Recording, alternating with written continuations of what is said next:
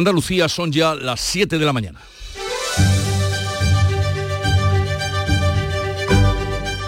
En Canal Sur Radio, La mañana de Andalucía con Jesús Vigorra.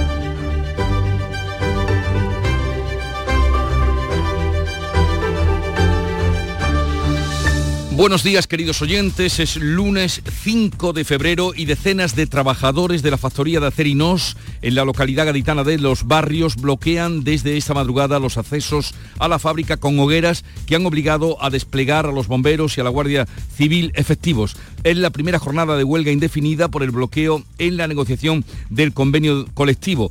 Unos 1.800 empleados de la siderúrgica están llamados a secundar los paros laborales que se han iniciado formalmente a las 6 de la mañana. La huelga ha sido convocada por el comité de empresa ante la falta de un acuerdo para sacar adelante un nuevo convenio después de que durante meses la dirección de la compañía y la representación de los trabajadores no hayan encontrado el consenso sobre cuestiones como las subidas salariales o las primas.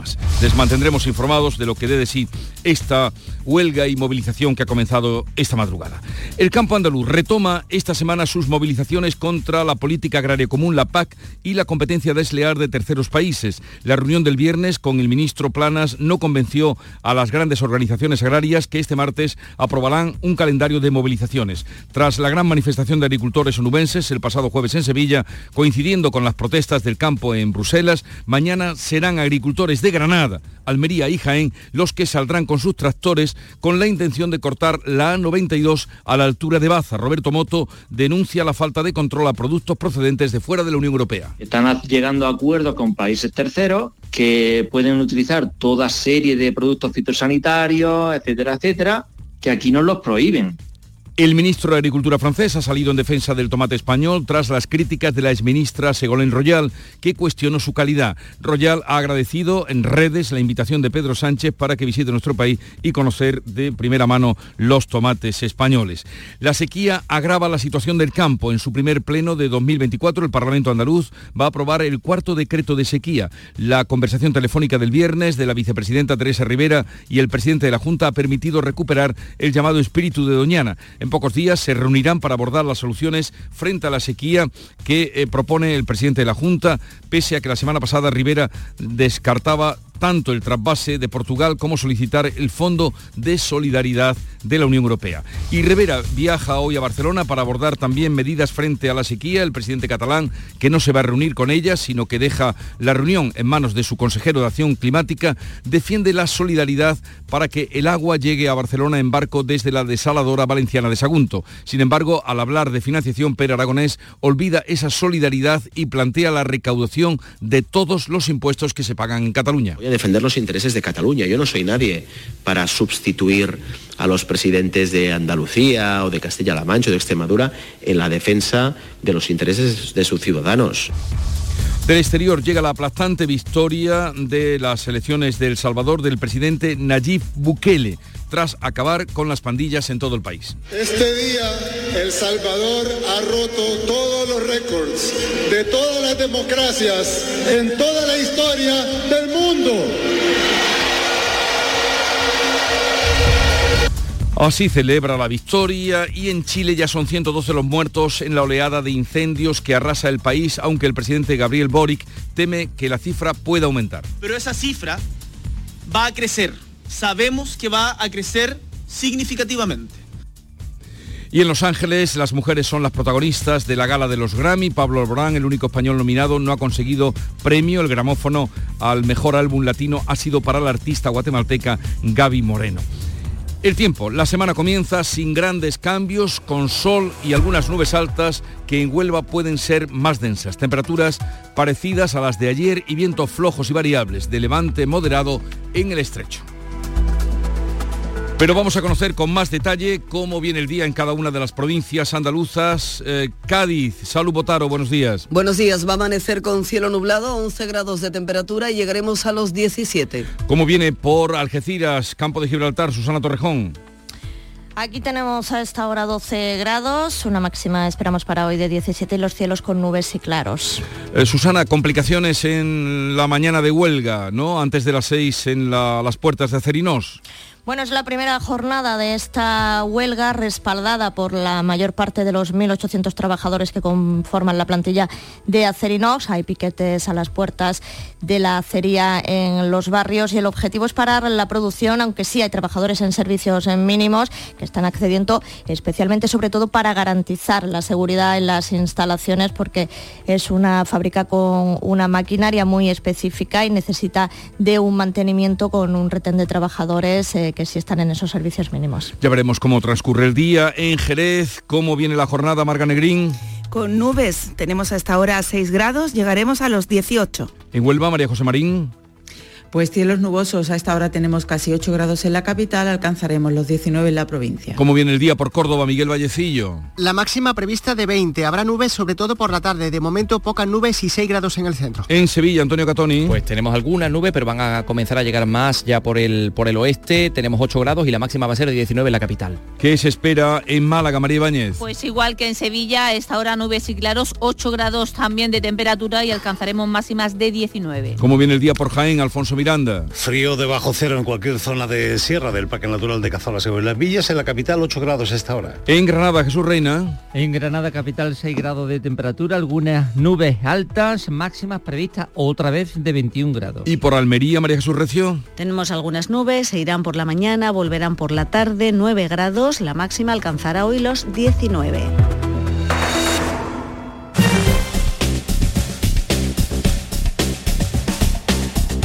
Y vamos a conocer ahora la situación del tráfico. Desde la DGT nos informa eh, Patricia Arriaga. Buenos días. ¿Qué tal? Muy buenos días. Pues arranca esta jornada de lunes y afortunadamente, aunque ya hay tráfico en aumento, especialmente de acceso a los grandes núcleos urbanos, no van a encontrar retención alguna ni en la red viaria principal ni en la secundaria. Eso sí, como siempre, prudencia al volante.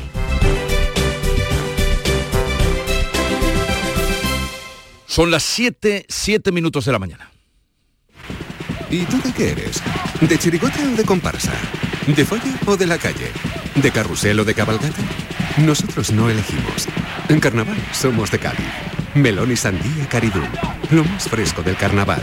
Visita nuestra página web www.caridul.com. En Canal Sur Radio, la mañana de Andalucía con Jesús Bigorra. Noticias. Huelga en la factoría de Acerinos, en la localidad gaditana de Los Barrios. Allí trabajan 1.800 trabajadores convocados a la huelga. Desde las 5 de esta madrugada los piquetes están bloqueando los accesos a la fábrica. Manuel Pérez Alcázar. Varios centenares de trabajadores bloquean los accesos a la factoría con hogueras que han obligado a desplegar a los bomberos y a la Guardia Civil ante el inicio de la primera jornada de huelga indefinida por el bloqueo y la negociación del convenio colectivo después de que durante meses la empresa y el comité no hayan encontrado un consenso sobre cuestiones como las subidas salariales o las primas. Los trabajadores demandan una subida salarial del 3% anual, pero según fuentes de la compañía no es posible. La planta de Palmones, la segunda más exportadora de Andalucía y una de sus principales empleadoras, lleva tres ejercicios de pérdidas, por lo que necesita impulsar un cambio de modelo para ganar en competitividad. Unos 1.800 empleados están llamados a secundar los paros que han comenzado formalmente a las 6 de la mañana. Seguiremos informando de esta situación. Nuestra compañera Susana Torrejón nos decía que sí han dejado o han permitido el acceso a los trabajadores convocados en servicios mínimos. El campo andaluz vuelve a movilizarse, lo hará esta semana contra la política agraria común, la PAC, los fondos europeos y la competencia desleal de terceros países. Este martes tienen previsto cortar la A92 con sus tractores. Nuria Durán. Agricultores del norte de la provincia de Granada, del norte de la provincia de Almería y el sureste de Jaén van a cortar la A92 en la localidad de Baza, en Granada. La sequía y las promesas incumplidas de obras hidráulicas, como hicieron ver la semana pasada, los agricultores onubenses se suman a la queja compartida con franceses, italianos o alemanes por la inacción de Bruselas a la entrada de alimentos de fuera de la Unión. Lo explica Roberto Moto, que es uno de los impulsores de la movilización de mañana en Granada. Están llegando a acuerdos con países terceros que pueden utilizar toda serie de productos fitosanitarios, etcétera, etcétera, que aquí nos los prohíben, porque nosotros producimos productos de calidad, pero realmente lo que se están comiendo son alimentos que se han utilizado muchos productos prohibidos en Europa. Y eso es lo que el consumidor no sabe Las organizaciones agrarias preparan un amplio calendario de manifestaciones por todo el país después de la reunión sin acuerdo del viernes con el ministro de Agricultura. Mañana decidirá sus acciones UPA.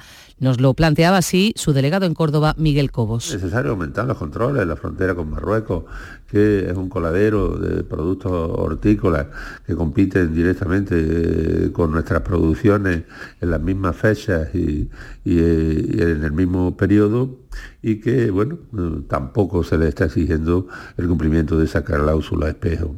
Pedro Sánchez y Luis Planas van a responder en el Congreso este miércoles por la queja de los agricultores y los ataques a camiones españoles en la frontera de Francia. El PP reúne hoy a sus consejeros de Agricultura para coordinar acciones ante la inacción, dicen, del Gobierno en la crisis del campo y el problema de la sequía. Después de las críticas al tomate español, el ministro de Agricultura francés ha salido en defensa de este producto, del tomate, tras las críticas sobre su calidad de la exministra Ségolène Royal. Marc Fesneau acusa a Royal de populismo, demagogia y de enrarecer las relaciones con España. Según el Goyal, agradeció en redes sociales la invitación de Pedro Sánchez para venir a conocer nuestros tomates, pero insistió en que hay competencia desleal porque las condiciones sanitarias de los tomates ecológicos españoles, asegura, no son iguales a las de los franceses. Fesno desmiente que los productos españoles cumplan criterios distintos. El reglamento sobre los productos bio es europeo y los tomates españoles respetan los mismos estándares que los franceses. El ministro ha dicho que atacar a nuestros amigos españoles con los que comerciamos y que nos han ayudado mucho en la enfermedad bovina es inconsciente. Las protestas de agricultores en distintos países europeos están provocando ya un incremento de los costes del transporte, el encarecimiento de los precios de las mercancías y retrasos en las entregas en la industria. La guerra en Gaza y sus consecuencias en el Mar Rojo y los conflictos bélicos están también dificultando el transporte. Ramón Vázquez, presidente de la Asociación de Centros de Transporte y Logística de España, entiende que hoy por hoy no hay razones para el optimismo. Esto va a repercutir en retrasos en las entregas, hay fábricas que están parando porque falta componentes, encarecimiento de precios sí o sí en el transporte y sobre todo también de los combustibles. ¿Por qué? Porque mm, por el canal de Suez pasa el 15% del, del, del movimiento de combustibles mundial. O sea, tenemos serios problemas, de verdad. El Parlamento andaluz va a celebrar esta semana su primer pleno del año 2024 que convalidará el cuarto decreto de la sequía. El presidente de la Junta y la vicepresidenta de Transición Ecológica se reunirán en los próximos días para acordar medidas frente a esta situación. Juanma Moreno y Teresa Rivera recuperan el denominado espíritu de Doñana que permitió el acuerdo para salvar el Parque Nacional. Tras la conversación telefónica del viernes, ambos se van a reunir en los próximos días para coordinar la respuesta frente a la sequía. Rivera se compromete a pedir en Bruselas el Fondo de Solidaridad que reclama la Junta. Desde el Gobierno andaluz, el consejero de la presidencia, Antonio Sanz, ha valorado la respuesta. Yo creo que es muy saludable que se recupere y se vuelva a poner en valor ese espíritu de Doñana que motivó un gran acuerdo para futuro de, nuestra joya natural también, como es Doñana, y que ahora eso se repita, eso se reanude, ese espíritu de Doñana, con un nuevo momento de diálogo en la Costa del Sol, la reparación de una avería de la red de suministro va a obligar a aplicar una restricción adicional del 30% del caudal de agua potable en Fuengirola, Mijas y Benalmádena. El primer pleno del Parlamento andaluz de este año va a convalidar el miércoles el cuarto decreto de sequía dotado con más de 200 millones de euros para ganar 81 hectómetros cúbicos de agua. La vicepresidenta de Transición Ecológica, por cierto, se va a reunir hoy en Barcelona con el consejero catalán de Acción Climática para coordinar la llegada de agua desalada desde la comunidad valenciana por, para hacer frente así a la extrema sequía que podría llegar a ser más acuciante en verano. Los barcos llegarían a diario con agua desde la desaladora de la localidad valenciana de Sagunto para afrontar el verano si no llueve. Pero Aragonés, el presidente catalán, habla de coordinación y de solidaridad entre administraciones. Vamos a profundizar en la colaboración que ya existe con el Gobierno del Estado en relación a la sequía. Hay sobre la mesa la posibilidad de la financiación por parte del Ministerio de la ampliación de la desalinizadora de la Turdera y la construcción de la nueva desalinizadora del Foch y vamos a poder encauzar definitivamente este compromiso para que sea una realidad en los próximos meses. Teresa Rivera ha consultado la medida con el presidente valenciano que ha pedido garantías. El popular Carlos Mazón espera que no perjudique a su comunidad. Espero que nos garanticen lo que nos han dicho, que sacar agua de la desaladora, desaladora de Sagunto, no va a perjudicar a la costa valenciana, que nos lo digan por escrito. Espero que sea también verdad y que nos garanticen por escrito que las necesidades que tenemos aquí no van a mermar. Eh, yo estoy a favor de la solidaridad entre cuencas y entre comunidades, lo he estado siempre, también cuando lo necesitamos y cuando lo exigimos. Pere Aragonés habla de solidaridad entre comunidades para hacer frente a la sequía, mientras que se desentiende al hablar de financiación, donde reclama un modelo propio y la recaudación de todos los impuestos que se pagan en Cataluña. El Ministerio de Trabajo y Economía Social se reúne hoy con los agentes sociales para abordar la reforma del subsidio por desempleo después de que Podemos lo tumbara en el Congreso. Tras el revés, Yolanda Díaz anunció que negociaría la reforma con sindicatos y empresarios. El anterior texto no se negoció con los agentes económicos por la urgencia de aprobarlo para la recepción del cuarto desembolso de fondos europeos. El Ministerio busca ahora el respaldo de sindicatos y empresarios a la reforma del subsidio, pese a que no ha contado con la patronal para la subida del salario mínimo. Mañana precisamente el Consejo de Ministros va a aprobar la subida del 5% del salario mínimo interprofesional para 2024, lo que elevará este indicador de 1.080 a 1.134 euros, una subida que solo ha recibido el visto bueno de los sindicatos. El fiscal del Tribunal Supremo se opone a investigar por terrorismo a Puigdemont tras hablar con el fiscal general. El Consejo General del Poder Judicial se va a pronunciar hoy sobre las acusaciones e insultos a los jueces. El Consejo celebra un pleno extraordinario a propuesta del presidente del Poder Judicial, Vicente Aguilarte, y los nueve vocales conservadores que reclaman un pronunciamiento oficial tras las acusaciones lanzadas por varios diputados contra jueces y magistrados. En cuanto a la investigación a Puigdemont por delito de terrorismo, el fiscal de la Sala Penal del Supremo, Álvaro Redondo, se opone en su informe a que el alto tribunal investigue al expresidente. Redondo ha cambiado de opinión tras reunirse con el fiscal general del Estado. La Junta de Fiscales va a abordar mañana el nuevo informe. Ciudadanos reclama que el Parlamento Europeo investigue a Carlos Puigdemont por la trama rusa del proceso. El Partido Naranja ha solicitado por carta a la presidenta del Europarlamento, Roberta Metsola, que la Cámara investigue las últimas revelaciones sobre las conexiones rusas con el movimiento independentista catalán. Ciudadanos insta a incluir al expresidente en las pesquisas iniciadas contra la diputada letona Tayana Zadorka por eh, colaborar con el Kremlin. En concreto, apuntan a las relaciones personales que Puigdemont mantenía con Rusia para apoyar la independencia de Cataluña económicamente y también militarmente. Continúa en estado crítico la bebé de 17 días ingresada en el Hospital Materno Infantil de Málaga por supuestos malos tratos. Su padre se encuentra en libertad provisional y está siendo investigado. El juez ha dictado la puesta en libertad del padre detenido por el grupo de menores de la Policía Nacional después de que el hospital activara el protocolo por sospecha de malos tratos. La pequeña permanece en la UCI de pediatría en situación crítica. Sus lesiones no han sido especificadas la Fiscalía de Menores decretó el desamparo de la pequeña con algo más de dos semanas de vida y la investigación continúa abierta. El futbolista Dani Alves llega hoy a juicio por la presunta agresión sexual a una joven en una discoteca de Barcelona. Alves lleva un año en prisión preventiva por este asunto. La Fiscalía pide nueve años de cárcel para el exfutbolista, pero no se descarta un acuerdo que a última hora permita rebajar la petición de pena. El exfutbolista ha cambiado en varias ocasiones su versión sobre lo sucedido. El juicio se va a desarrollar en tres días con vistas públicas, a excepción de la declaración de la denunciante, que, eh, de la que no se podrán tomar imágenes y que se va a evitar que tenga contacto visual con Alves. Y desde el exterior, en concreto de Chile, nos llega la información de que remiten los incendios, pero que sube el número de muertos a 112 mientras se busca al menos a 300 desaparecidos. La oleada de incendios comenzó el viernes después de unos días de temperatura récord en pleno verano en el hemisferio sur. Las autoridades creen que algunos han podido ser provocados por pirómanos. El presidente Gabriel Boric decía. Resulta difícil pensar que pudieran existir personas tan miserables y desalmadas capaces de causar tanta muerte y dolor. Pero si estas personas existen, las vamos a buscar, las vamos a encontrar y tendrán que enfrentar no solamente el repudio de la sociedad entera, sino también todo el peso del derecho y de la ley.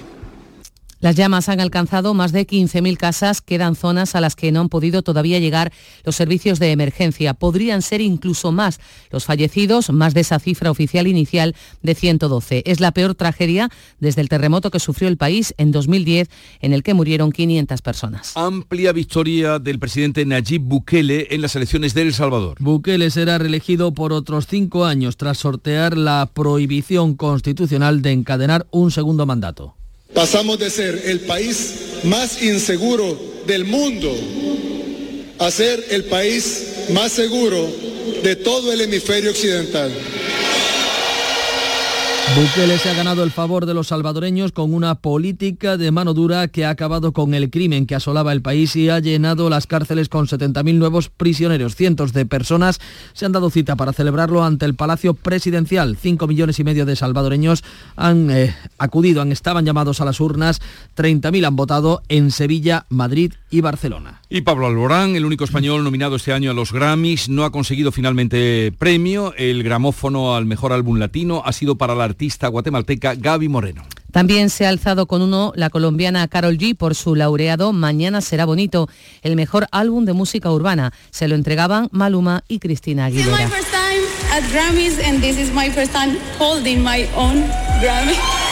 Es mi primera vez, decía, mi primera vez en los Grammys y mi primer Grammy. Lo decía emocionada. El mexicano Peso Pluma se ha llevado también premio por su álbum Génesis. Taylor Swift ha recogido el Grammy al mejor álbum de pop, el decimotercero ya de su carrera. Miley Cyrus es el de mejor interpretación solista, solista por Por Flowers. Las cuatro sesiones de semifinales del Carnaval de Cádiz se van a retransmitir en directo desde, se están retransmitiendo ya desde ayer por Canal Sur Radio y Televisión y la plataforma bajo demanda Canal Sur Más vía web y app. Son las 7, 21 minutos de la mañana.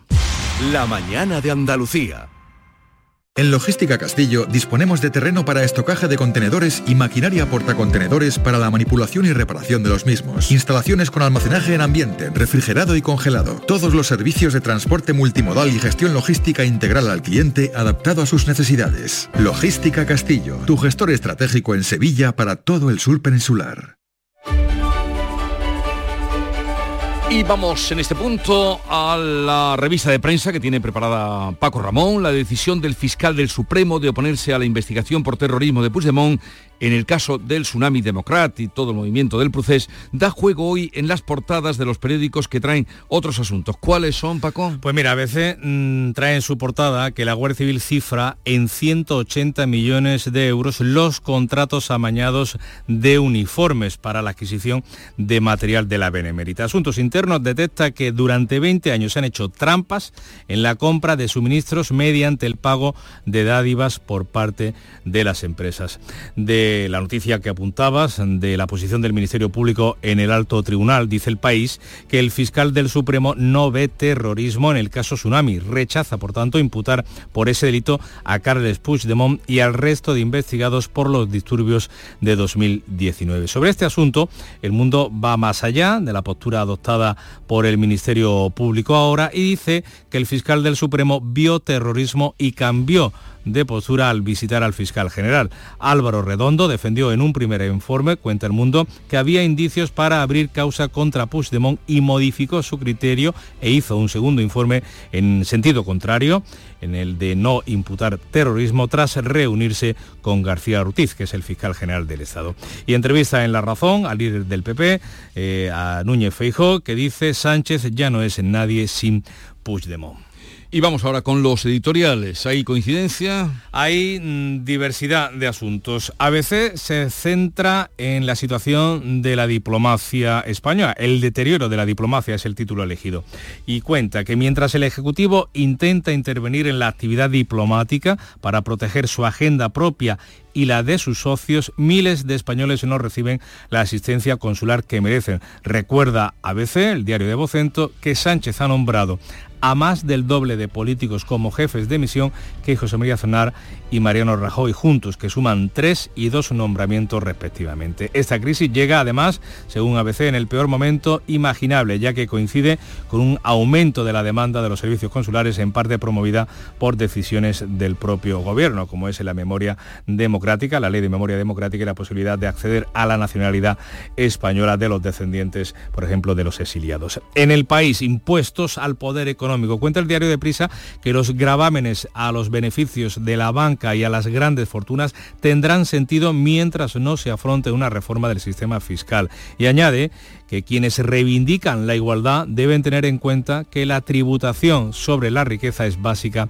para alcanzarla. Si dedica el mundo su editorial al cambio de postura del fiscal en el caso Tsunami Democratic, que exige explicaciones del fiscal general. Es el título que elige el mundo. El fiscal Redondo entregó dos informes. En el primero calificaba los hechos de terrorismo. Cambio tras verse con Ortiz. Por ello, dice, la calidad democrática de las instituciones que sostienen el Estado de Derecho no depende nunca solo de su naturaleza, siempre frágil, sino sobre todo del sentido, la responsabilidad y la conciencia moral de los concretos ciudadanos que las encarnan. Y pone deberes, porque dice que el Ejecutivo hará lo que esté en su mano para hacer desaparecer esos delitos de los procedimientos en cursos. Y al fiscal general le pide, cuya trayectoria eh, pone eh, en tela de juicio, dice que una trayectoria de desviación de poder conocida, corresponde dar explicaciones. Y al fiscal Redondo, concluye, mm, decidir conforme a su conciencia moral el contenido del informe.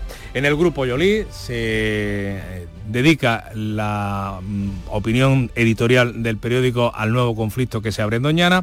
Los criterios para el reparto de los 70 millones ofrecidos por el Ministerio enfrentan a los municipios de la zona y dificultan la puesta en marcha de medidas. Al Ministerio le toca, por tanto, dice el grupo Yolí, mm, mediar y dar con una salida satisfactoria mediante el diálogo y el entendimiento. Meses atrás lo consiguió Rivera con Juanma Moreno. Ahora es fundamental para que siga proyectándose la voluntad inequívoca de cuidar Doñana desde su territorio y su gente.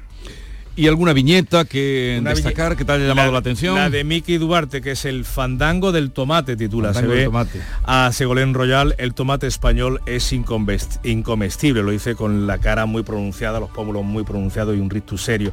Eh, a todo esto, eh, con pena, canta un tomate y la letra es la siguiente, ¿qué culpa tiene el tomate, que está tranquilo, en, su mata? Y venga una tía malaje con la mentira barata, ¿qué culpa tiene el tomate Jesús?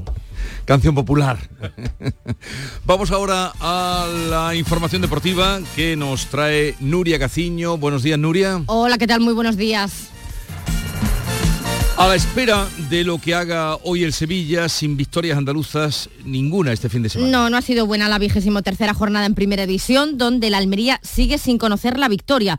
Perdió 2 a 1 con el Valencia y empates es lo que han logrado Betis, Cádiz y Granada. Los granadinistas empate a 1 con Las Palmas, en Los Cármenes. Los cadistas empate a 0 en Villarreal y empate a uno el del Betis en su casa con el Getafe. Pero lo peor no fue el resultado, sino la lesión de Isco que tuvo que retirarse antes de tiempo por culpa al parecer de un problema muscular. Hoy está previsto que le hagan más pruebas al jugador malagueño para conocer el alcance exacto de la lesión, pero todo hace indicar que el próximo partido, el del viernes contra el Cádiz, se lo va a perder. Con estos resultados, Almería, Granada y Cádiz se mantienen en descenso. Los cadistas tienen ahora 17 puntos los mismos que el Sevilla, que es el equipo que marca el límite con la zona peligrosa. Y el Sevilla que cierra esta noche la jornada en Vallecas, donde está obligado a ganar para alejarse del descenso. En la convocatoria sevillista no están ni Suso ni Sergio Ramos, ambos están sancionados. Pero sí están Rafa Mir y Nianzú, algo que sorprende tras escuchar a su técnico, aquí que Sánchez Flores, que en la previa eh, del partido de esta noche ha dicho que ninguno de los dos se acerca ni de lejos al grado de exigencia que se les exige y que él no está aquí para animar a nadie. Desde luego no es el mejor ambiente para encarar un partido en el que al Sevilla le urge ganar. Y ambientazo el que hubo anoche en el Santiago Bernabéu para ver el derby madrileño que se saldó con empate a uno para no perder la costumbre, hubo de nuevo polémica arbitral con la decisión, ayudado por el VAR, del colegiado José María Sánchez Martínez, que anuló un gol a Savich, un gol al Atlético de Madrid. Primeras medallas para España en el Mundial de Natación. La de la malagueña María de Valdés, que ha logrado la plata en los 10 kilómetros de aguas abiertas, a solo una décima del oro se ha quedado. Y luego el bronce, que es histórico para Adrián Abadía y Nico García en el salto de trampolín sincronizado desde los 3 metros. Inesperada medalla para la pareja española durante estos mundiales de natación que se están celebrando en Doha. Con este bronce consiguen además el billete para los Juegos Olímpicos de París. En el dúo técnico mixto de natación artística, España fue cuarta, quinta en acrobacias. Vamos a ver si hoy llega alguna medalla. Pendientes de dos finales, dúo técnico, donde aspiran a medalla la andaluza Alisa Ozogina e Iris Tío y por la tarde eh, solo técnico masculino que también tiene posibilidades de medalla. Además, derrota del Costa del Sol Málaga de balonmano 25 a 23 ante el Moderson húngaro en el primer partido de la segunda vuelta de la Liga Europea de Clubes y el ACB de baloncesto triunfo del Unicaja de Málaga 92 a 86 ante la Andorra y derrota del Covirán Granada por solo un punto, 93-94 frente al Manresa. Gracias, Nuria. A partir de las 9 de la mañana hablaremos con Natalia Corbalán, es portavoz de SOS Rural, que es la asociación de agricultores eh, más activa a la hora de movilizarse. Y también hablaremos con David Vicente Baz, que es el director de Estrategia contra el Cáncer de la Junta de Andalucía, un día después de la celebración ayer del Día Internacional contra el Cáncer. Canal Sur, la radio de Andalucía.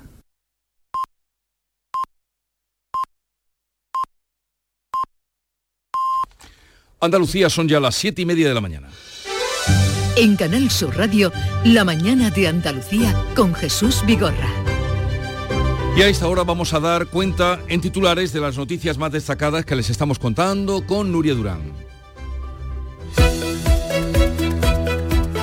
La Guardia Civil se despliega en Acerinos desde primeras horas de esta mañana por la presencia de piquetes en el primer día de huelga indefinida convocado en la fábrica. Centenares de trabajadores se han concentrado esta madrugada en los accesos a la planta del Palmones en los barrios. Hasta el momento, sin incidentes. Es hoy la primera jornada de paros por la falta de acuerdo en la negociación del convenio colectivo. El campo andaluz incrementa sus protestas a partir de mañana. Agricultores de Granada, Almería y Jaén van a cortar la A92 en la localidad granadina de Baza para protestar por la política agraria comunitaria y la competencia desleal de terceros países. El, PP reúne hoy a los consejeros de Agricultura de las comunidades donde gobierna. El presidente Pedro Sánchez responderá el miércoles en el Congreso. Ahora sí les hablamos de que el Parlamento andaluz convalidará esta semana el cuarto decreto de sequía de la Junta. Mientras tanto, en la Costa del Sol una avería agrava las restricciones por falta de agua. Los trabajos de reparación limitan un 30% más el caudal de agua potable disponible disponible en las localidades de Fuengirola, Mijas y Benalmádena. El Consejo del Poder Judicial celebra hoy un pleno extraordinario para responder así a las acusaciones contra los jueces. Y en el caso Tsunami, la Fiscalía se opone ahora a imputar por terrorismo a Puigdemont y al resto de investigados por los altercados de 2019. En un primer informe, el fiscal Álvaro Redondo veía el delito. Ha cambiado de opinión tras reunirse con el fiscal general del Estado. Hoy comienza el juicio a Dani Alves por la presunta agresión sexual a una joven en una discoteca de Barcelona. El futbolista brasileño se sienta en el banquillo después de año y 15 días en prisión preventiva. La Fiscalía pide nueve años de cárcel. No se descarta que a última hora las partes puedan llegar a un acuerdo. Reconocería Alves los hechos para rebajar la pena de prisión, elevaría eso sí la indemnización. Nayib Bukele arrasa en las elecciones de El Salvador. A falta de datos oficiales, el candidato a la reelección se ha autoproclamado ganador de los comicios con el 85% de los votos. Bukele se ha ganado el favor de los salvadoreños con una política de mano dura contra el crimen organizado y las pandillas violentas. Vamos a recordar ahora cómo viene hoy el tiempo. La semana comienza soleada, hay algunas nubes altas hoy, algo más densas en la provincia de Huelva, temperaturas sin grandes cambios con máximas este lunes entre los 18 grados de Huelva, Cádiz y Jaén y los 21 grados de Granada. Vientos flojos variables, levante moderado en el estrecho, amainará por la tarde. Son las 7.32 minutos de la mañana y en un momento estaremos con las claves económicas del día. Te ayudamos a darle la vuelta a tus ahorros. Descubre lo que puedes conseguir con la cuenta 360 de Cajamar. Y no le des más vueltas. Consulta la información de requisitos y vinculaciones de la cuenta 360 en tu oficina más cercana o en gcc.es barra cuenta 360. Cajamar. Distintos desde siempre. ¡Más leña! ¡Más leña! ¡Más leña! Si quieres más leña, prueba las nuevas pipas leñeras de Pipas Reyes. Las mejores pipas de Reyes, pero más leñeras. Nuevas pipas leñeras de Reyes. Descúbrelas ya en tu punto de venta habitual. Las claves económicas con Paco Bocero. Paco, buenos días. Buenos días, Jesús. ¿Qué tal? ¿Qué tal? Bien, comenzando la semana, muy motivados. A ver qué nos separa, es. ¿no? Muy bien, claro, por como siempre, como cada lunes. Oye, a ver, ¿qué dicen los titulares de los medios económicos especializados? Pues mira, comenzamos por expansión que nos cuenta que los grupos españoles, los grupos empresariales españoles especialmente de infraestructura, se lanzan a por contratos de 20.000 millones en Arabia Saudí. El gigante petrolero, petrolífero árabe, una de las mayores fuentes de ingresos, como te decía, de las multinacionales eh, privadas y también públicas y citamos aquí a Técnicas Reunidas, a Renfe, a Navantia, Alsa, Fomento, Acciona, entre otras. Por su parte, cinco días eh, hace referencia al anteproyecto del gobierno para ir segregando, ir dividiendo de nuevo los organismos reguladores. En este caso, hace referencia a que el gobierno inicia el trámite legal para la segregación de la Comisión Nacional de la Competencia y en este caso la Comisión, la Comisión Nacional de la Energía que eh, analizará esta semana el Consejo de Ministros. Por otra parte, el economista nos cuenta eh, que casi dos millones de españoles perdieron su trabajo el año pasado, una mala noticia, y nos da cifras del mercado laboral y de afiliación.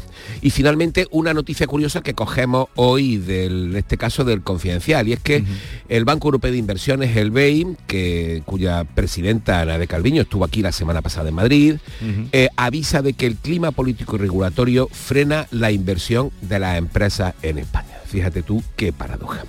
Y ahora vámonos con las claves. Pues vamos a ellas, te escuchamos, cuéntanos. Mira, pues vamos a comenzar hoy lunes con dos puntos de referencia. El primero en materia sociolaboral, porque va a haber reuniones entre gobierno y agentes sociales. Por la mañana se va a volver a tratar la renegociación de los subsidios de paro, esa reforma que rechazaron en el grupo de, diputados, diputados de, de, Podemos dentro de Sumar, esa reforma que debe estar aprobada antes del pasado 39 de diciembre porque era uno de los hitos contemplados en el plan de recuperación.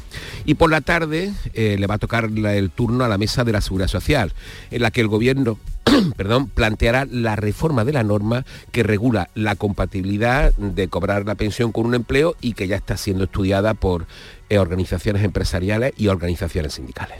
Bueno, y el segundo punto de referencia que nos decías. Pues mira, el macroeconómico y en este caso con la publicación de los indicadores adelantados, los PMI de servicios en España, en las principales economías de la eurozona y en Estados Unidos. Datos que son muy relevantes para tener una idea de cómo ha comenzado el año en las distintas economías un año que, según las distintas previsiones que hemos ido contando, se prevé que vaya de menos más. Aunque los datos de empleo de enero, si los recuerda, hayan respondido a lo que se espera de ellos, casi siempre negativos por el impacto del fin de la campaña navideña, también es verdad que las previsiones macroeconómicas para el año en curso se han ido quedando cortas los últimos años. Mira, la prueba la tenemos, por ejemplo, en el crecimiento de nuestra comunidad de Andalucía, que comentamos el otro día. A principios de 2023 se estimaba una previsión por el propio gobierno andaluz del 1,9. Fíjate, y al final cerró en el 2,5%. Muy bien. ¿Y algo más a lo que estar atentos? Pues mira, algunos detallitos de semana. En nuestro caso, mañana martes tendremos subasta de letras del Tesoro, el miércoles datos de producción industrial y el viernes de creación de sociedades, de empresas. En el plano europeo, hoy vamos a tener índices Centix de confianza de los inversores. La inversión en España es un asunto preocupante en estos primeros compases del, del año, lo iremos contando estos días. Mañana también se publicarán las ventas minoristas y el jueves habrá boletín económico del Banco Central Europeo. Por cierto, el miércoles arranca en Huelva el primer Congreso Nacional del Hidrógeno Verde, una cita con más de 300 empresas presentes que estarán presentes relacionadas con esta fuente energética. Y es una cita realmente importante que hay que seguir de cerca. ¿eh? ¿Nos salvará el hidrógeno verde, Paco? Bueno, vamos a ver qué nos cuentan a partir del miércoles. Estaremos atentos. Oye, que tengas un bonito día y hasta mañana que Igualmente, hasta mañana. ¡Wow! ¡Vaya furgoneta! La he alquilado en Iberfurgo. Está súper nueva, ¿no parece de alquiler? Ya, en Iberfurgo disponen de una flota en perfecto estado y te ofrecen presupuestos a medida. En Iberfurgo somos expertos en alquiler de furgonetas de carga, pasajeros y carrozados. Contamos con más de 15 delegaciones en toda Andalucía. Localiza la más cercana en iberfurgo.com y visítanos. Vamos con otras noticias de Andalucía. La localidad de Espartinas estrena hoy el enlace con la autovía de Huelva una reivindicación histórica que acabará con los frecuentes atascos. Pues Antonio Catoni, sí, adelante. Buenos días, Jesús. El ministro de Transportes y Movilidad, Óscar Puente, que va a inaugurar a las 4 de esta tarde esa carretera que enlaza Espartinas con la autovía de Huelva a través de la finca El Escribano. Y se va a hacer realidad una reivindicación, como dice, histórica. Dice la alcaldesa Cristina Arcos que va a haber un antes y un después para la vida de los vecinos y también para el desarrollo del, del pueblo. La escuchamos poner un, cambio total primero en la vida de los ciudadanos, porque eh, piensen ustedes que todos los días cada, cada vecino tiene que soportar atascos de, más de media hora para salir de Espartina, otra media hora para volver a entrar en el municipio. Son poco más de 300 metros, pero ¿qué 300 metros, Jesús? ¿Qué solución? pues eh, todos están contentos. El aeropuerto de Jerez retoma esta semana los vuelos con Alemania. Marga Negrín. Visto que esta semana retomen los vuelos con Jerez, en concreto con el aeropuerto de Düsseldorf. A partir del próximo jueves volverá esta rotación con Alemania. Una plataforma vecinal en la localidad granadina de La Calahorra ha comenzado las movilizaciones contra la instalación de una granja de cerdos y una planta de biogás metano. Aseguran que está en peligro la salubridad del manantial de agua que abastece a toda esa comarca. Jesús Reina, cuéntanos. La plataforma se llama Salvemos el Acuífero. Exige el cambio de ubicación de los dos proyectos por el peligro de contaminación real de ese manantial que da de beber a toda la comarca. Antonio Pastor es ingeniero, portavoz de esta plataforma. Es un peligro evidente y si se produce ese peligro, contaminaremos el acuífero, contaminaremos toda la zona de Guadí, del Marquesado, Purullena, Benalúa, contaminaremos el acuífero y no será potable. La granja de cerdo ha pedido permiso para 2.498 cerdos. El número es importantísimo. Son dos cerdos menos que el límite legal de 2.500 para ser considerada una macrogranja de cerdos. Los sindicatos UGT y comisiones obreras se concentran hoy lunes en Almería tras la muerte de un trabajador en accidente laboral la semana pasada, María Jesús Recio. A través a las 12 del mediodía, los sindicatos recordarán a este trabajador que murió el pasado miércoles en la capital al caer del techo de una nave a 7 metros de altura. Es el segundo accidente laboral mortal en lo que va de año. Una joven de 21 años moría en enero cuando volvía a casa de una empresa hortofrutícola en Pulpí al volcar un camión sobre el autobús en el que viajaba. UGT y comisiones obreras piden más inspecciones y medidas de prevención. La Guardia Civil busca a una mujer de 80 años en el entorno de la aldea de la Campellanía, Capellanía, en el término municipal de Hornos. Hoy lunes se cumple una semana de su desaparición. Su vehículo apareció el lunes pasado en una pista forestal sin nadie dentro y los agentes del Infoca dieron entonces la voz de alarma. ¿Qué sabemos, Alfonso Miranda? Que la mujer se dirigía desde Elche de la Sierra en Albacete hasta la localidad almeriense de Mojácar, donde tiene una casa precisamente en la capellanía, el mismo nombre que esta aldea jienense. Todo parece indicar que se equivocó eh, como consecuencia de seguir el GPS. La mujer se llama Miriam Mario Navarro, es el alcalde de Hornos. Han sido muchos medios que se han desplazado durante estos días de la Guardia Civil, de alta montaña, eh, con buscadores de perros, eh, pero, pero efectivamente pues no, todavía no, no han dado resultados. Se han reactivado varias veces las zonas en las que está el vehículo y como hemos dicho anteriormente son zonas de difícil acceso y, y es complicado poder encontrarlo. Es de nacionalidad suiza y sufre principio Alzheimer. Más de 8.000 niños y niñas han recibido la bendición de la Virgen de Rocío en la llamada Fiesta de la Luz que se ha celebrado este domingo en la aldea almonteña María José Marín. Como cada primer domingo de febrero, el santuario de la Blanca Paloma se ha llenado de familias que han buscado el amparo de la Virgen para los más pequeños. 2.000 kilómetros para venir a, pasar a Daniela por, por el manto de la Virgen. Siete meses. Agradecerle a la Virgen el haber conseguido estas dos criaturas que nos ha costado mucho trabajo. Por primera vez a, a nuestro nieto, los abuelos son rocieros, los padres son rocieros y tiene que salir rociero. Para los niños y niñas que no han podido estar, se ha mantenido el gesto de poner bajo el manto de la patrona del monte un pergamino con sus nombres a petición de las familias, algo que se deriva de la pandemia. Por sus vísperas les conoceréis, dice el refrán, domingo de erizada y mejillonada en Cádiz, fiestas gastronómicas que son previas al carnaval. ¿Cómo fue la fiesta, Salud Botaro? Pues con mucho ambiente en la calle. Se han repartido gratis 2.500 kilos de erizo que han sabido a poco. Las capturas están limitadas y miles de personas estaban allí esperando. Así que muchos no pudieron degustar ese manjar del mar. Pero la falta de erizos se encaja como siempre, Jesús, con deportividad y con ganas de carnaval. Buenísimos, qué delicia. La primera vez en Cádiz, en una erizada y están que te mueres. Pero yo creo que ya están acabados, ¿no? O me acabo de enterar. Dos erizos, lo que nos han dado, cada uno. Y, al primera hora ya no había más. Diez mil erizos más. Coño, que podamos comer todo. Pues nada, que quieren más erizos, Jesús. Pero no hay más para tanta gente. Se acabaron. No hay cama para tanta gente, como decía Celia Cruz, en Cádiz. Bueno, vamos a recordarles que hoy a partir de las 9 de la mañana, dentro de la tertulia, hablaremos con Natalia Corbalán Romera, que es portavoz de SOS Rural. Y luego, ayer fue el Día Mundial Internacional contra el Cáncer y por eso vamos a hablar de la estrategia de cribado que tiene la Junta de Andalucía. Lo haremos con David Vicente Vaz, director de Estrategia contra el Cáncer en Andalucía. Se estima que este año habrá 287.000 casos más de cáncer en nuestro país.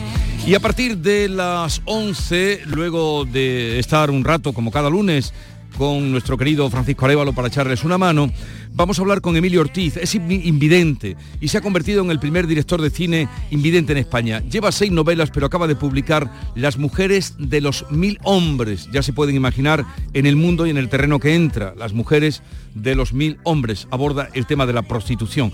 Y terminaremos con la visita de Maripaz Sayago, que tiene previsto esta semana estrenar eh, su espectáculo No estoy de frente en Sevilla y por supuesto terminaremos con las últimas coplas de carnaval que nos traerá Manolo Casal.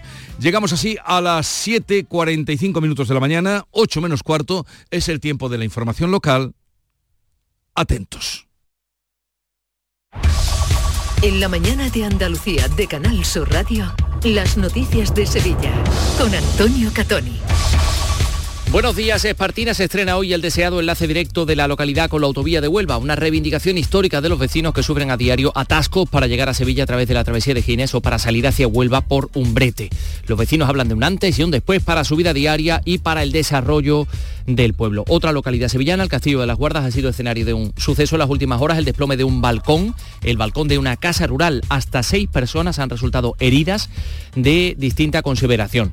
Iniciamos una semana en que el Ayuntamiento de Sevilla va a presentar las medidas para limitar los apartamentos turísticas, eh, turísticos. En París se presenta la Bienal de Flamenco y la semana que viene se repartirán en el Consejo de Cofradía los carteles de Salustiano. Según ha podido saber Canal Sur Radio, pues se han recibido peticiones de toda España y también fuera de ella, pero solo se repartirán gratuitamente, eso sí, 5.000 carteles. El tráfico. A esta hora se registran dos kilómetros de retenciones en la autovía de Coria en los accesos a Sevilla, tres en el puente del Centenario sentido Cádiz y en la autovía de Huelva hay cinco kilómetros, cinco kilómetros de retenciones por la A49 en el acceso a Sevilla y en su continuación por el puente del Patrocinio un kilómetro más. Ya en el interior de la ciudad el tráfico es intenso en sentido entrada en el puente del Alamillo y en la avenida de Juan Pablo II y en la ronda urbana norte en ambos sentidos. Todo esto en un día en el que tenemos algunas nubes, pero van a comenzar a llegar más nubes por el oeste. Las temperaturas sin cambios, la máxima la va a registrar Écija 21 grados, 19 grados vamos a alcanzar en Morón, Lebrija y Sevilla Capital, donde ahora tenemos 8. Enseguida desarrollamos estos y otros asuntos, realiza Pedro Luis Moreno. Un desayuno, un tapeo, arroces, guisos, mariscos, carnes, pescados. La cocina tradicional está en Venta Pazo. Amplias terrazas al sol y a la sombra, varios salones para que elijas dónde estás más cómodo. Estamos en Benagazón, a pie de autopista y también en Sanlúcar la Mayor, nuestro restaurante de siempre. Restaurante Venta Pazo, un lugar para celebrar y disfrutar, un lugar lleno de tradición. Venta Pazo. En Canal Sur Radio, las noticias de Sevilla. El ministro de Transportes y Movilidad, Óscar Puente, inaugura a las 4 de esta tarde la carretera que enlaza Espartinas con la autovía de Huelva a través de la finca El Escribano. Se hace realidad una reivindicación histórica del municipio cuyos vecinos sufren a diario largos atascos. Es un viario nuevo de poco más de 300 metros que se ha construido tras años de litigio y que va a permitir también el acceso a la SE40 hacia Almensilla. La alcaldesa de Espartinas, Cristina Los Arcos, prevé que haya un antes y un después para la vida de los vecinos, pero no solo eso. Va a suponer un cambio también en el, modelo de Espartina. Eso va a suponer que, que, Espartina sea, pues sea atractivo para esa inversión y que, y que podamos crecer eh, en ese sentido. Hablando de tráfico, en el interior de la capital, la Plaza del Duque se cierra a la circulación desde las 10 de la noche y hasta las 6 de la mañana. Esto va a pasar hasta el miércoles día 7. Se llevan a cabo unas obras de reasfaltado que cuentan con un presupuesto de algo más de 96.000 euros, pero se han establecido itinerarios alternativos. Por otra parte, también esta semana se van a reasfaltar algunos carriles del Paseo de las Delicias y de la Avenida del Cid. En el eh, em, apartado de sucesos, seis personas han resultado heridas de distinta consideración tras desprenderse este fin de semana al balcón de una casa rural. Esto ha sucedido en el Castillo de las Guardas, en una casa que está situada en la carretera que une eh, esta localidad con Annalcollar. Los servicios sanitarios solicitaron la presencia de los bomberos para rescatar a varias personas que habían quedado atrapadas, como nos contaba Sandra Cabeza, la portavoz del 112 Andalucía. Los servicios médicos han atendido a seis personas, de las que no han trascendido más datos, de las cuales cinco han sido evacuadas por los sanitarios a un centro hospitalario y otra se ha trasladado por medios propios. Por otra parte, este fin de semana en el Ronquillo han ardido un monovolumen y un coche. Eso sucedía durante la noche de la Candelaria. Los dos vehículos estaban estacionados dentro del núcleo urbano. No se han producido daños personales. 7 y 49. Kik te hace la vida más bonita. Tenemos moda, hogar, decoración y mucho más. Por ejemplo, coches de juguete Hot Wheels en varios diseños por tan solo 1,49. O bragas y calzoncillos para niños en packs de 7 unidades por tan solo 3,99. Solo hasta fin de existencias. Kik, el precio habla por sí solo. Las noticias de Sevilla. Canal Sur Radio. Este lunes en Sevilla comienza el juicio con jurado popular a un teniente de la Guardia Civil acusado de narcotráfico. Según el fiscal, facilitaba información con eh, personas dedicadas al tráfico de drogas a cambio de dinero. Les daba datos sobre operaciones o sobre las personas y vehículos policiales que se iban a usar en los operativos. Se piden para él 14 años de cárcel por revelación de secretos, cohecho, tráfico de drogas y hurto. Y hay otros dos acusados que supuestamente eran intermediarios y colaboradores. El juicio comienza con las cuestiones previas y las comparecencias de los acusados y hasta el viernes van a declarar también testigos y peritos. Hoy, pleno ordinario de la Diputación de Sevilla, donde se va a leer una declaración institucional rechazando el ERE planteado en la empresa Ebiosis de dos hermanas, que plantea destruir 54 de los 66 puestos de trabajo con lo que cuenta la empresa. Y ya esta semana el Ayuntamiento de Sevilla va a presentar las eh, medidas legales con las que va a contar para limitar los apartamentos y establecimientos turísticos en determinadas zonas de la ciudad. Por otra parte, también como previsión, el pleno de presupuesto del Ayuntamiento de Sevilla se mantiene para esta primera quincena de febrero en la que estamos, pese a que aún no está cerrado el acuerdo con el resto de fuerzas políticas. El gobierno solo está hablando con el PSOE. El alcalde José Luis Sanz apela a la responsabilidad de tanto el PSOE como Vox y Podemos. Yo sigo eh, confiando en que habrá fuerzas políticas que antepongan los intereses de la ciudad de Sevilla sus intereses eh, particulares o políticos. Les contamos también que más de mil aspirantes se han presentado a las oposiciones de Tusam, celebradas este domingo en el mayor concurso oposición de la historia de esta empresa pública de transporte. Vamos con los deportes.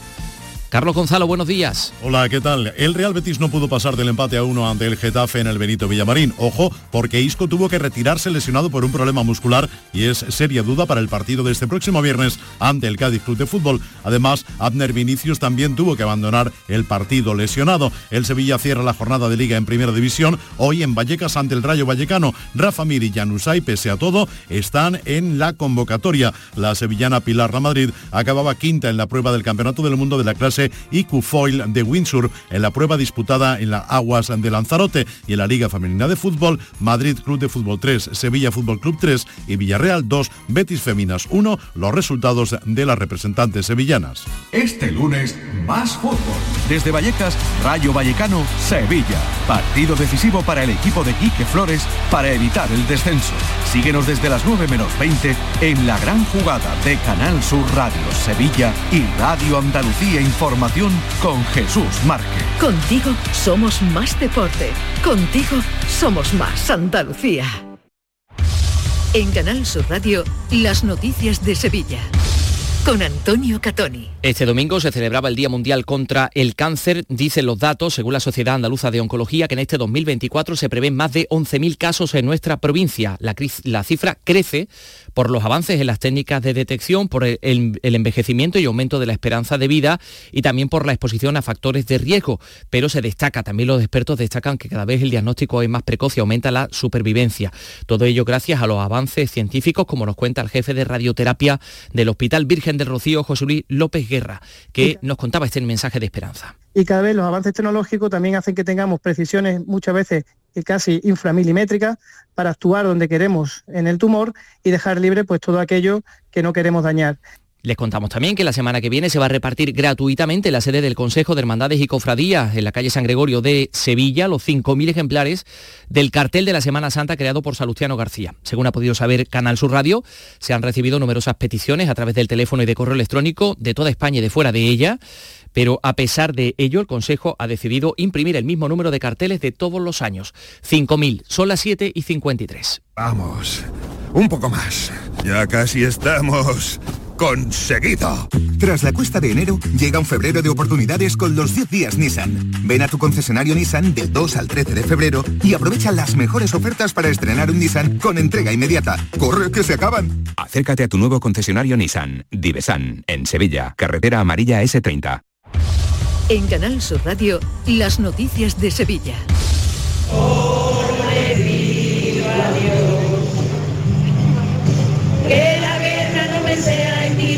Así sonaba este domingo en la Plaza de la Encarnación el acto Voces por la Paz que ha reunido a varios centenares de personas para pedir cantando el final de la guerra en Palestina, de los ataques al pueblo palestino. Una manifestación, una movilización convocada por la plataforma Abierta por la Paz, respaldada por más de 150 entidades sociales de todo el mundo y personalidades también del mundo de la cultura, como la cantante Rosalén. Hoy les contamos que la ministra de Inclusión, Elma Saiz, está en Sevilla, que visita la eh, Universidad Pablo de la Vide y que Te estoy llamando locamente, la película que narra los inicios del movimiento LGTBI en Sevilla, ha sido la gran triunfadora de los premios Carmen del cine andaluz. Cinco estatuillas, entre ellas mejor interpretación masculina de reparto al sevillano Jesús Carroza y mejor maquillaje para la también sevillana Carmela Martín.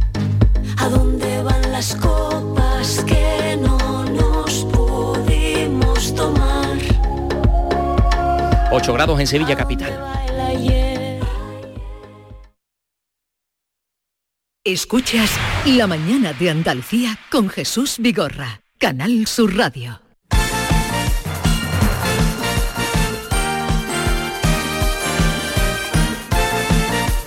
Ocho menos 5 de la mañana, Nuria Gaciño, buenos días. Hola, ¿qué tal? Muy buenos días. A la espera de lo que pueda hacer hoy el Sevilla, de momento no podemos contar victorias esta jornada. Nada de nada, ninguna victoria andaluza este fin de semana en la máxima categoría de nuestro fútbol, así que es por ello que la situación en la tabla clasificatoria no ha cambiado mucho. De hecho, el Almería sigue sin conocer la victoria, perdió 2 a 1 con el Valencia, está ya a 11 puntos de la permanencia y su técnico garitano ya va tomando conciencia del futuro. Las dos claras que hemos tenido, sobre todo para ponernos por delante, no las hemos hecho y luego en nuestra área no somos un equipo de primera división. ¿no? Cuando entra el balón en nuestro área ahí, eso es difícil de mejorar porque no somos un equipo de, primera división ahí. ¿no? Y, pero Valencia ha hecho dos remates en 90 minutos o en 100 minutos y el fútbol se paga con, con efectividad. Pues así desde luego es muy complicado poder ganar. Tampoco ganaron ni Betis, Cádiz ni Granada, pero al menos empataron. Los granadinistas empate a uno con Las Palmas en los Cármenes. El cacique Medina ha dado el punto por bueno, sobre todo si tenemos en cuenta que en el minuto 20 de partido Piatkowski fue expulsado. Lo que pasa es que después de, lo que yo pueda decir, eh, vale muy poco. Vale muy poco porque de los últimos cuatro partidos, tres bares que no han influido en, en un resultado justo, o para un lado o para el otro. Empate también del Cádiz, empate a cero en Villarreal y Pellegrino que consigue por segunda semana dejar la portería a cero.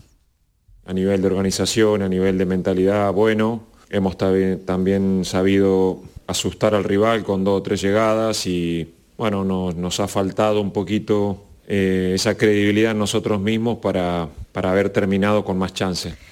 Y también valoró positivamente el empate a uno eh, Manuel Pellegrini, el Betis, en su casa eh, empató con el Getafe. Siempre digo la misma frase, si no se puede ganar es mejor empatar que, que perderlo, pero seguimos igual que todos los años, la lucha estamos a dos puntos de las posiciones europeas, con una cantidad de lesiones importantes, así que el equipo va a seguir intentando sumar la mayor cantidad de puntos, ojalá de a tres, pero ya veremos a final de temporada cuántos puntos llegamos. Lo peor es que Isco se lesionó, eh, tuvo que retirarse antes de tiempo del terreno de juego. Hoy le van a hacer pruebas que den a conocer el alcance exacto de la lesión y vamos a ver cuánto tiempo va a estar sin jugar. Con estos resultados, el Betis es octavo en la clasificación, sigue a dos puntos de Europa, mientras que Almería, Granada y Cádiz se mantienen en los puestos de descenso. Los cadistas, los tienen ahora 17 puntos, los mismos que el Sevilla, que es el equipo que marca el límite con la zona peligrosa y que esta noche no puede fallar en Vallecas, de que el ambiente no sea el más idóneo, después de lo que ha soltado Quique Sánchez Flores sobre Rafa Mir y Nianzú. El grado de exigencia lo tengo por encima del listón que sé que a día de hoy tienen marcados Janusa y Rafa Mir. Por lo tanto, después de haber probado, después de haber eh, ido eh, hacia ellos en la necesidad más absoluta, mm, ya llega un momento en que ya no hay tiempo para bajar el listón. La exigencia ya es la que es y el que no esté en esa exigencia pues o la alcanza o no, o no puede tener minutos. También ha dicho que no está para animar absolutamente a nadie, que él no es psicólogo de nadie. A pesar de no tener confianza, eh, ni en Rafa Mir ni en Niansu, eh, pues los ha convocado para el partido de esta noche a las 9 ante el Rayo Vallecano. En la convocatoria sevillista no están ni Suso ni Sergio Ramos, ya que eh, ambos están sancionados. Y ya tiene España las primeras medallas en el Mundial de Natación que se está celebrando en Doha la de la malagueña María de Valdés, que ha logrado la plata, la medalla de plata en los 10 kilómetros de aguas abiertas. A solo una décima del oro se ha quedado. Y todavía estoy que no me lo creo, estoy en una nube. Sido un sprint bastante duro con la holandesa, con Sharon. Pues por una décima se me ha escapado el oro y fue la misma que me quitó también el oro en el europeo de Roma. Medalla de plata, por tanto, para María de Valdés, a la que veremos en París, y luego el bronce histórico para Adrián Abadía y Nico García en el salto de trampolín sincronizado desde los tres metros inesperada esta medalla para la pareja española que eh, con este bronce además consigue el billete para los Juegos de París. Vamos a ver si hoy puede caer alguna medalla más en el dúo técnico mixto de natación artística. Eh, mm, España fue cuarta, quinta en acrobacias, pero hoy vamos a estar muy pendientes de dos finales, dúo técnico donde aspiran a medalla la andaluza Alisa Ozogina e Iris Tío y por la tarde se va a disputar el solo técnico masculino donde también podría caer alguna medalla. Canal Sur, la radio de Andalucía.